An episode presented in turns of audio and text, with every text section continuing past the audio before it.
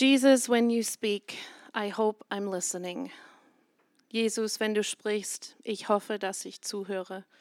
Es war ein Zeil aus dem Lied, was lief vor dem Gottesdienst. Und darum geht es heute Abend, diese Stille zu suchen und diese Begegnung mit Jesus.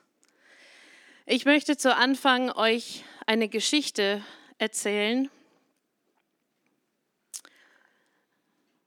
die mich sehr bewegt hat.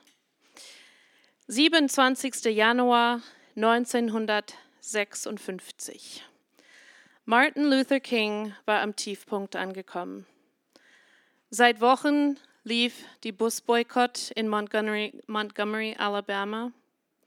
Er war Leiter der Montgomery Improvement Association, eine Gruppe, die versuchte, die Trennung zwischen Schwarze und Weiße in den Bussen, Bussen, also im öffentlichen Verkehr dort in dieser Stadt.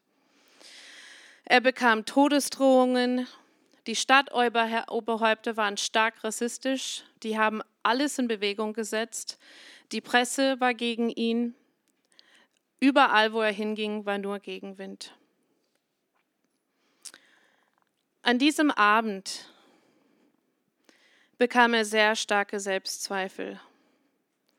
Er hatte eine junge Familie, ständig kamen diese Drohungen und er wusste nicht mehr, ob er das Richtige macht. Seine Familie haben gesagt, hör bloß auf damit, zieh da weg, komm wieder zurück. War es wirklich das Richtige, auch die richtige Zeit dafür? In diesem Moment hat er einen Anruf bekommen. Und der Anrufer flüsterte, wir haben dich und dein Schlamassel satt, wenn du diese Stadt nicht verlässt innerhalb drei Tagen. Werden wir dein Gehirn wegpusten und dein Haus in die Luft springen. Klack, aufgelegt. Das hat ihm wirklich ja, das Letzte gegeben. Er wusste nicht mehr, was ist jetzt richtig. Soll ich weitermachen? Ist diese Mühe und alles, was er da rein investiert, dieses Kraft und einfach jeden Tag in Gefahr zu sein, war es wirklich das Richtige? Er war still, seine Kaffeetasse stand auf dem Tisch vor ihm. Und in dem Moment hörte er eine innerliche Stimme. Martin Luther, steh auf für Rechtschaffenheit. Steh auf für Gerechtigkeit. Steh auf für die Wahrheit und siehe, ich werde mit dir sein bis ans Ende der Welt. Das war seine erste persönliche Begegnung mit Gott. Was wäre, wenn er ein iPhone hatte? hätte an diesem Abend stillgesessen in seine Küche und die Stille einfach genommen und drüber nachzudenken, lohnt sich das überhaupt? Soll ich das wirklich machen? Einfach diesen, diesen Selbstzweifeln, dieser Angst einfach ein bisschen Raum zu geben und, und nachzufragen, wie geht es eigentlich weiter? Und dann spricht Gott in diese Stille hinein. Wenn das heute wäre, hätte er ganz ehrlich sein Handy neben seine Kaffeetasse auf dem Tisch liegen. Also so geht es mir zumindest. Ich weiß nicht, wie es bei euch aussieht.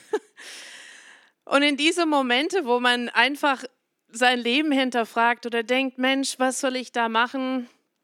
Ja, man nimmt das Handy in der Hand, vielleicht will man einen Bibelvers nachgucken oder man ruft einen guten Freund an, um Rat zu fragen.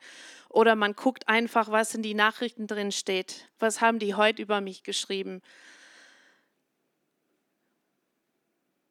Es ist einfach eine krasse Gedanke. Wir wissen alle, wie es weitergegangen ist mit Martin Luther King und dass er ein Mann ist, der wahnsinnig viel bewegt hat für die schwarze Rechte in Amerika und letztendlich ähm, leider gestorben ist dafür.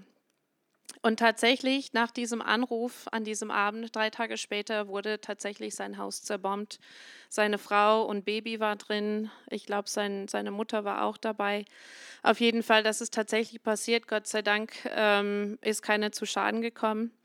Aber nach dieser Begegnung mit Gott, das hat ihm so berührt und so erfasst, ihr müsst wissen, er kommt aus einer Familie von Predigern. Und er hat immer gedacht, ja, diese Glaube, das ist etwas, was mir vererbt wird. Ich kriege das einfach so mit in mein Leben. Ich lebe das, das ist ein Teil von mir, ein Teil von meinem Leben, das fließt in mein Blut. Und dann, bam, spricht Gott. Und er merkt, das ist was Persönliches.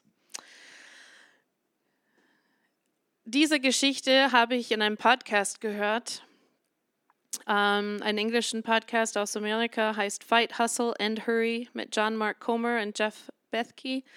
Beide sind Autoren, wenn man den SCM-Zeitschrift aufschlägt momentan, da sind ganz viele Bücher zu Thema Stille und Ruhe, unter anderem die beiden. Es ist einfach ein Thema, was uns als Gemeinde beschäftigt, was uns als Gesellschaft beschäftigt, Unsere Gesellschaft heute ist total schnelllebig. Wir springen immer von einer Sache zum nächsten und dann läuft das und wir müssen hier und überhaupt, wir kommen überhaupt nicht zur Ruhe. Der amerikanische Philosoph Dallas Willard hat gesagt, Rastlosigkeit ist der größte Feind für unser geistliches Leben. Rastlosigkeit ist ein Riesenproblem heute. Das ununterbrochen Tätigsein sich keine Ruhe gönnen. Sprüche wie YOLO, you only live once, man lebt nur einmal. Oder Cap Diem, seize the day. An sich eigentlich cool. Ich sage auch immer, Mensch, mach das doch, du hast nur dieses Leben, diese Chance, mach das. Oder komm, wir nehmen den Tag. Das ist ja doch geistlich, wir, wir nehmen das ein, wir machen das. Aber wenn man in der Bibel guckt, sind diese Sprüche überhaupt nicht drin. Wir leben nicht nur einmal, wir leben ewig. Ja, unser Leben auf Erde wird irgendwann zu Ende gehen. Und manche Chancen kriegt man vielleicht nur einmal. Und ich bin komplett dafür, dass man diese Chance nimmt und was daraus macht. Aber wir müssen mit dieser Ewigkeitsperspektive eher die Sache angehen. Also als Mutter als jemand, der in die Gemeinde dient, ehrenamtlich tätig ist, ähm, Ehefrau ist, Schwester, Freundin, ähm, meine Zeit manchmal rinnt mir durch die Hände. Und ich denke, also heute Abend war für mich, glaube ich, das erste Mal Stille seit den letzten drei, vier Tagen. Und ich merke einfach, wie gut mir das tut, einfach einen Moment innezuhalten, still zu sein und einfach meine eigenen Gedanken zu hören. Auch in der Hoffnung, dass ich Gottes Stimme höre. Ich möchte euch mit euch in die Bibel hineinschauen. Was sagt die Bibel zu dieses Thema? König David hat ja viel Psalmen geschrieben und ich möchte einfach ein paar Bibelstellen mit euch ähm, lesen. Ähm, Psalm 46, 11. Werdet doch still und erkennt, dass ich Gott bin. Oder Psalm 37, Vers 7. Werde still vor den Herrn und hoffe auf ihn. Reg dich nicht auf über den, dessen Lebensweg erfolgreich ist, über den Menschen, der böse Pläne ausführt. Oder halt vielleicht in unserer Sprache, guck nicht auf die anderen, guck nicht, was auf Instagram oder Facebook läuft und reg dich nicht auf, wie perfekt das Leben aussieht von den Menschen. Komm einfach zur Ruhe und such Gott. Andere Menschen, du weißt nicht, wie deren Leben insgeheim aussieht, wie deren Lebensweg ist. Wichtig ist, dass du dein Lebensweg mit Gott gehst. Diese Stille werden, und dieses ständig Schaffen, ich, ich muss was machen, ich muss, meine Identität liegt in meiner Arbeit oder meine Identität liegt in mein, ähm, mein Mutterdasein oder meine Identität liegt in, in meine Berufung. Das stimmt alles gar nicht. Das sind alle wichtige Teile des Lebens, aber deine Identität wird von Gott bestimmt und deine Identität ist in Gott und wir finden das nur, wenn wir zur Ruhe kommen. Die nächsten zwei Psalmen, Psalm 131, Vers 2. Über diesem äh, Psalm steht sogar das Geheimnis der Zufriedenheit. Ich bin zur Ruhe gekommen, mein Herz ist zufrieden und still. Wie ein kleines Kind in den Armen seiner Mutter, so ruhig und geborgen bin ich bei dir. Psalm 27, Vers 4. Um eines habe ich den Herrn gebeten. Das ist alles, was ich will. Solange ich lebe, möchte ich im Hause des Herrn bleiben. Dort will ich erfahren, wie freundlich der Herr ist und still nachdenken in seinem Tempel. Diesen Vers, ich war tatsächlich ein bisschen überrascht, dass Stille in diesem Vers vorkommt, weil ganz oft haben wir nur vor Augen, ich habe den Herrn gebeten, ich will in sein Haus bleiben. Ich will dabei sein, ich will in seine Gegenwart verweilen. Und ich will erfahren, wie freundlich der ist, weil die Freundlichkeit des Herrn, das ist was Tolles, was mir gut tut. Aber tatsächlich, wir können das nur erfahren, wenn wir zur Ruhe kommen vor Gott. Ich finde es total spannend, dass diese Psalmen von einem Mann geschrieben wurden, der wahnsinnig viel los in seinem Leben hat. Wenn man sich mit David beschäftigt, gut zu Anfang, der war Hirtenjunge, vielleicht hatte er ja viel Zeit, äh, Gott zu erfahren, hatte ja auch, der hat ja Bären und äh, Löwen geschlachtet und was weiß ich, auf seine Schafe aufgepasst. Du kannst mir nicht erzählen, dass ein kleiner Junge äh, oder ein Teenie-Junge äh, das schafft ohne Gottes Hilfe. Also das ist schon echt krass. Aber die Zeit danach, wo er zum König berufen wird, vom Samuel, und diese Zeit, wo der König Saul ihn jagt und dann ist er doch bei Saul und dann will Saul ihn wieder umbringen und diese ständig unterwegs vom Ort zu Ort ziehen, immer nach seinen Männern zu gucken, wo kriegen die Essen her, wo verstecken wir uns, jetzt sind die hinter uns her wieder. Und dann wird er zu König und dann hat er mehrere Frauen und dann hat er mehrere Kinder. Also ich weiß nicht, wie es euch Männer geht. Ich glaube, euch reicht eine Frau und die paar Kinder, die ihr habt. Ähm, aber er hatte mehrere und ich glaube, der war auch einfach beschäftigt, auch sein Haus irgendwie da in Ordnung zu halten. Ähm, also dieser Mann war beschäftigt. Der war, der kam ein Geschäftsmann von heute vielleicht sehr nah. Aber wenn wir in den Psalmen lesen, was er geschrieben hat, merkt man, dieser Mann wusste, was es heißt, zu Stille zu kommen, vor Gott zu kommen, in seine Gegenwart zu verweilen. Da, wo er zum Beispiel diese Riesenmist mit Bathseba hatte. Und dann hat der Prophet ihm gesagt, dein Kind wird sterben. Es gibt eine Konsequenz für das, was du getan hast. Hat er die ganze Nacht auf dem Boden gelegen.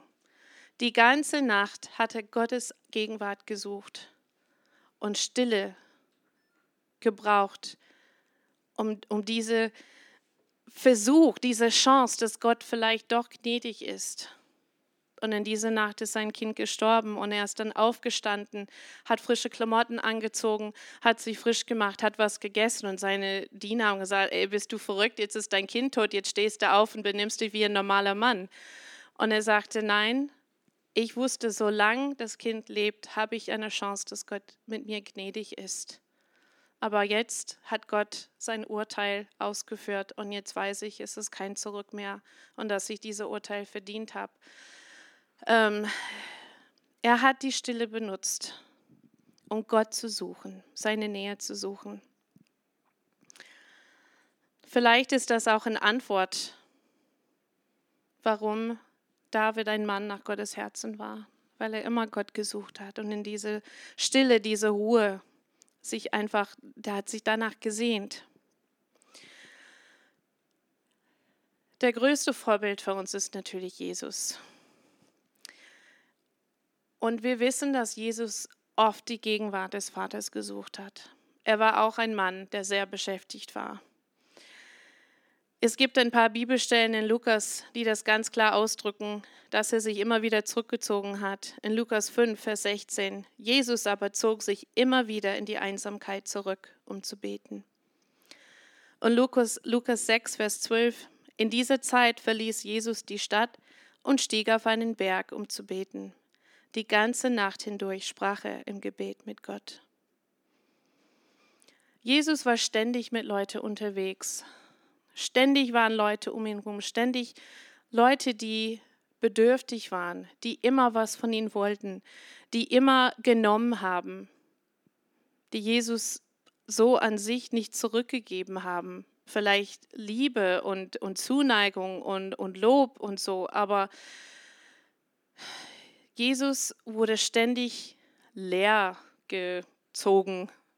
Ähm, und er wusste, wenn er nicht in die Gegenwart des Vaters verweilt, dann hat er nicht die Kraft, um diese Arbeit, um seinen sein Ruf auszuführen auf dieser Erde. Nur wenn er in Gott verwurzelt war, konnte er sein Werk tun.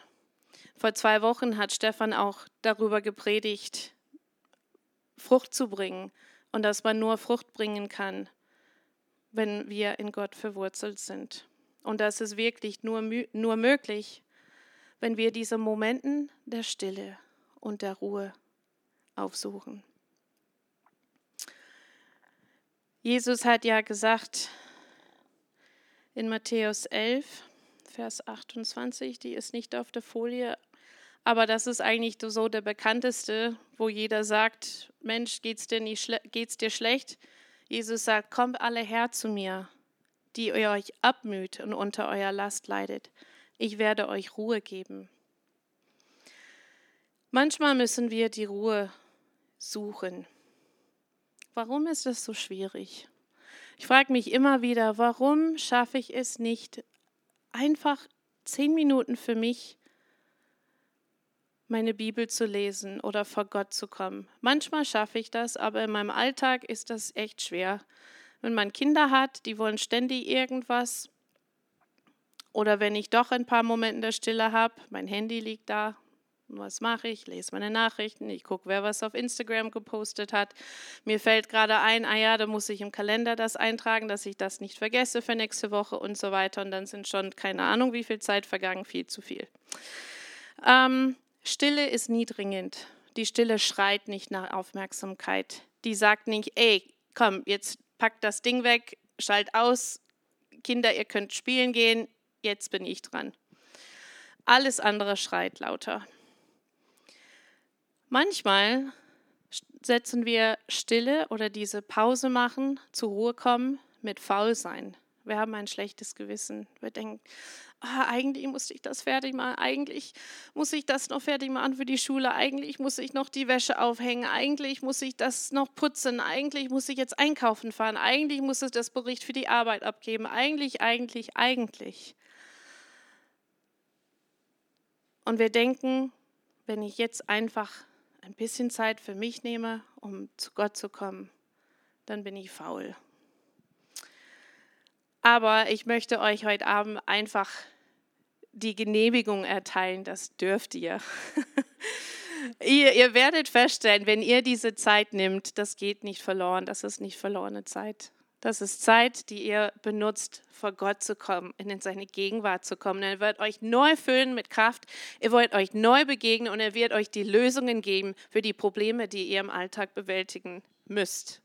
Und davon bin ich echt ganz fest überzeugt. Manchmal fürchten wir die Stille. Da ist so viel Unruhe in uns und wir haben so verlernt, einfach irgendwo ruhig zu sitzen. Kein Radio, kein Menschen um uns herum, nichts, was uns ablenkt. Und es ist unangenehm, weil dann fangen an, die Gedanken zu kreisen. Und wenn es unruhig im Herz ist oder da Sachen sind, die nicht aufgearbeitet sind, die fangen an hochzukommen. Und das ist unangenehm, manchmal auch schmerzhaft. Und es ist schwierig. In diesem Podcast, die ich vorher erwähnt habe, hatten die tatsächlich ein Segment über Stille. Und das war echt krass. Die haben erzählt, dass die Astronauten ein Training absolvieren müssen in eine bestimmte Kapsel. Das hat einen komischen Namen, ich habe es mir nicht merken können. Aber im, im All, also jetzt muss ich leider alle Star Wars-Fans, ich war auch zutiefst erschüttert. Die ganze Explosion, die im All passieren, gibt es keine Geräusche. Im All ist absolut 100% Stille. Und wenn diese Astronauten im All fliegen, ist es still. zwar, die fliegen ja auch mit anderen Leuten, aber da ist kein Geräusch. Und die müssen diese Training absolvieren in diesen Kapsel mehrere Stunden. Manche werden krank, manche drehen am Rad psychisch, manche kriegen echt so einen komischen Knall. Und die müssen immer Stück für Stück diese Training absolvieren, dass die lernen, mit dieser Stille umzugehen. Und die lernen mit ihren Schwächen und die lernen mit ihren Sachen, die vielleicht hochkommen und ihre Gefühle mit umzugehen.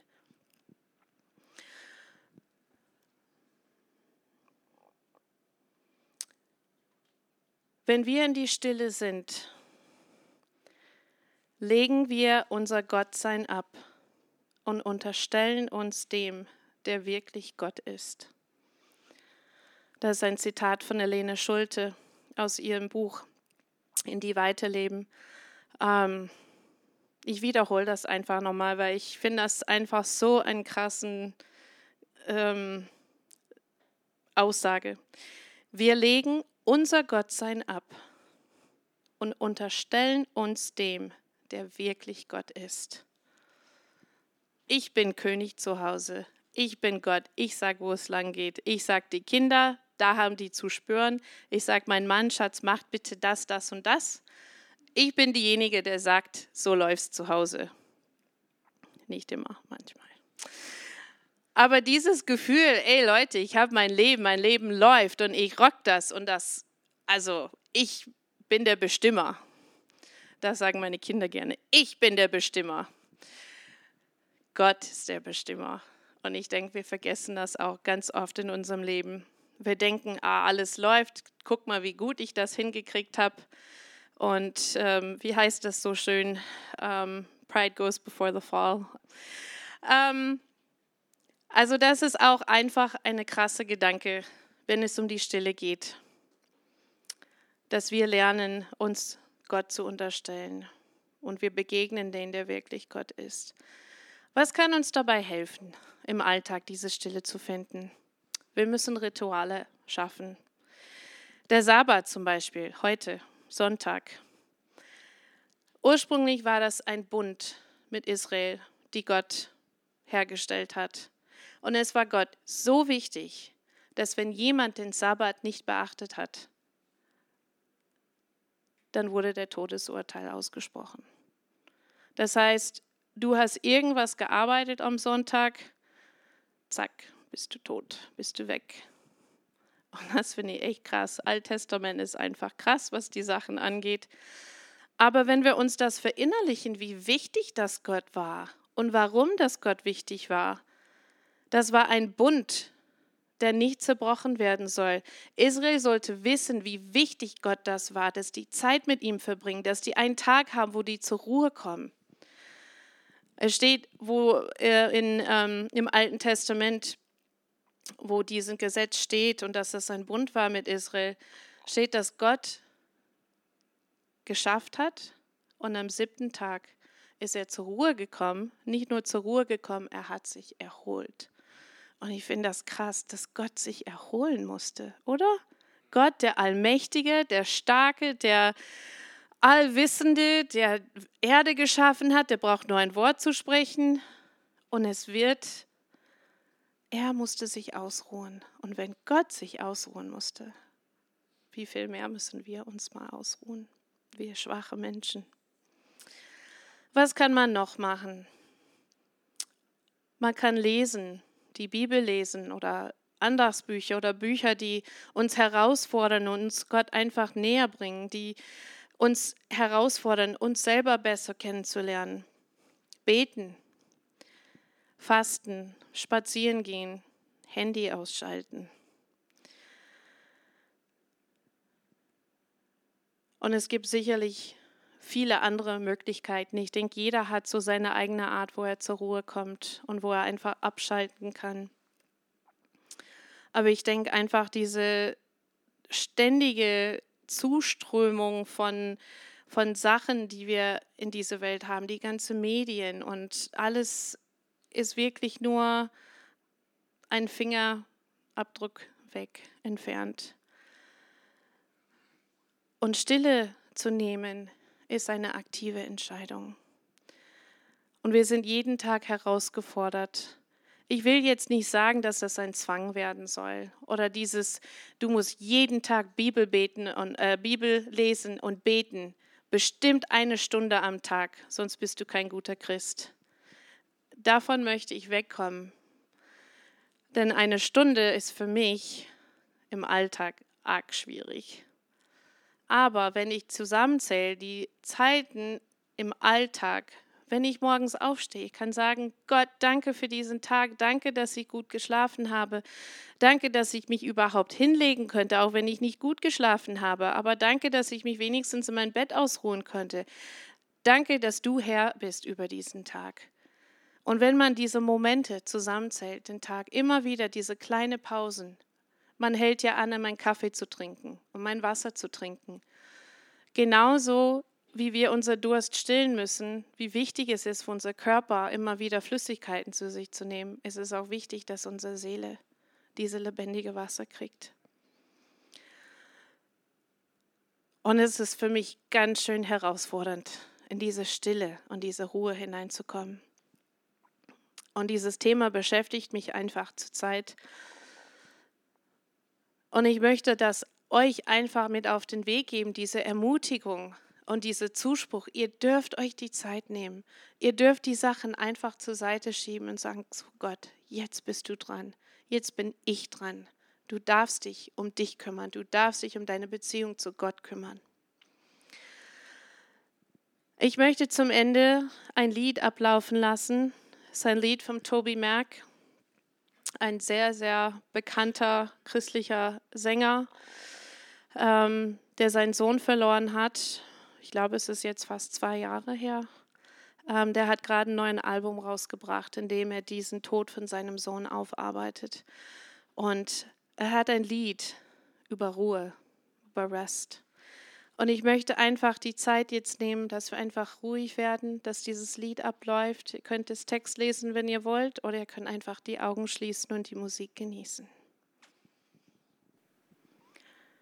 Vater, ich danke dir, dass wir bei dir die Ruhe suchen dürfen, dass wir zusammen mit dir in die Stille hineingehen dürfen.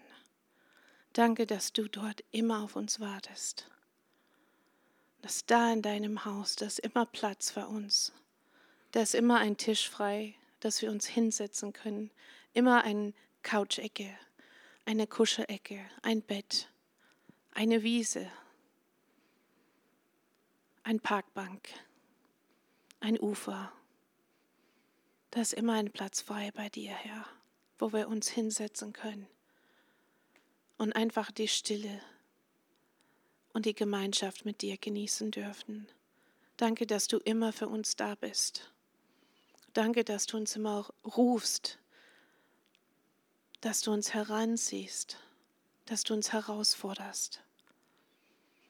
Danke, dass bei dir die Quelle des Lebens ist und dass wir nie dürstig werden müssen, wenn wir von dieser Quelle trinken.